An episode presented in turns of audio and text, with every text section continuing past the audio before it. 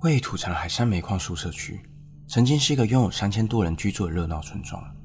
来自各地的矿工，不分族群的一起住在这里。但如今，当年的兴盛早已消失，人们走了，房子被拆了，只剩下一片荒芜。是什么让一座繁华的村庄突然衰落？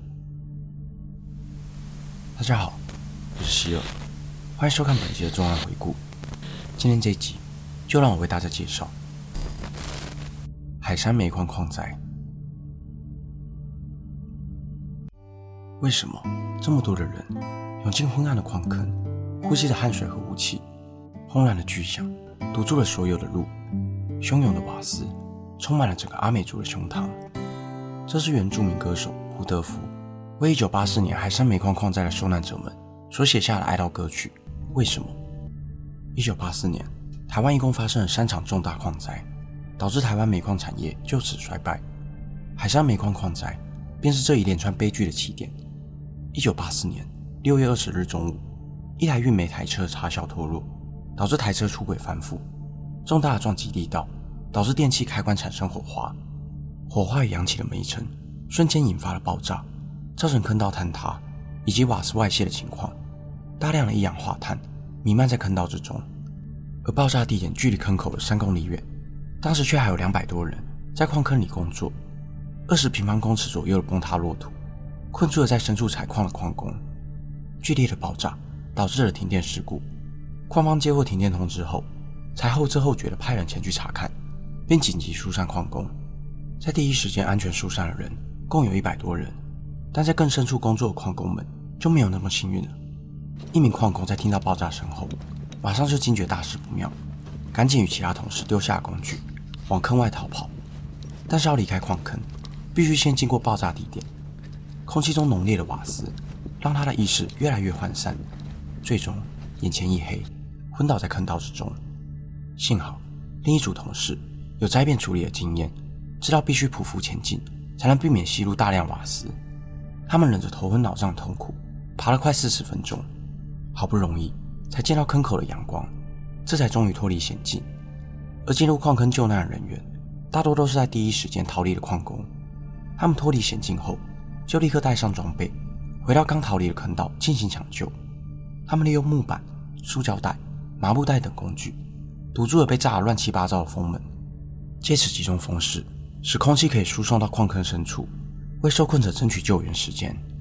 一开始，他们陆续救回了几位自行爬出矿坑的伙伴，但越往深处前进，瓦斯与烟雾就越浓。就算戴着防毒面具也没有用，搜救行动因此困难重重。截至当晚八点，救难人员只顺利救出了十二名矿工，并且在坍塌处挖掘出两位罹难者。坑道内仍有七十多人生死未卜。经过一整天的努力，再挖出了六具遗体，还有六十三人受困在这个充斥一氧化碳的坑道中。尽管救援行动一直没有传出好消息，救难人员家属仍旧期待着奇迹发生。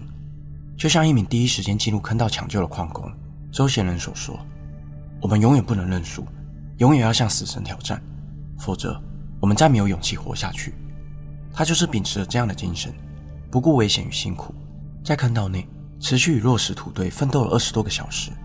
挖掘沙土的手早就已经累得快抬不起来，但是他仍旧靠着意志力硬撑着，直到用尽了力气，因体力不支而倒下，才离开了救援工作岗位。被送进了医院治疗。上救护车前，他还叮嘱着其他伙伴不要放弃，他们很快就会回来的。直到被送往医院时，他才意识到自己也是这起矿灾的受难者。而在整起矿灾中，不止一位像周贤仁这样的救援矿工，支撑起这些人的是长期处在危险环境中工作所培养出来的革命情感。但最后，奇迹并没有发生。救援小组越往深处前进，才发现。整个坑道有多处大规模落石，受困了七十名矿工，最终全数罹难。更有多位罹难者因为遭到土石掩埋，造成大体残破不堪。七月六日，最后一名罹难者的遗体从坑道中被抬了出来，整个救援行动才宣告结束。这场矿灾最终夺走七十四条人命，造成三人重伤。事件发生时，记者提到，这是台湾战后最严重的一场矿灾。却是发生在七十年来从未发生大规模灾变的模范矿场。当时的人们恐怕难以想象，海山煤矿矿灾的死伤记录会在短短一个月内就被瑞芳的梅山煤矿矿灾超越。而海山煤矿矿灾事件的起因，同样是人为疏失，负责压车的工人因台车超重且没有安置好插销，导致台车脱落。该名工人在台车速度失去控制时，就跳车逃生，却因撞击力道过大，当场身亡。受困的矿工也因为自救器数量不足。以及矿坑闷热，没有确实佩戴，而错失了自救的机会，导致众多矿工因一氧化碳中毒而离世。矿场的三位主管最终遭到起诉，全部都是第一线的管理人员。海山煤矿公司的高层未曾出现在起诉名单之中，而这些被起诉的人员，最高也只被判了六个月以下的有期徒刑。海山煤矿的灾难只是个起点，一次次的矿灾与一条条的性命，都说明了煤矿开发。已是夕阳产业，由于浅层煤矿已开发的差不多了，业者只能不断的往更深处开采，但却没有能够支撑深层开发的安全系统，导致重大的灾难一再的发生。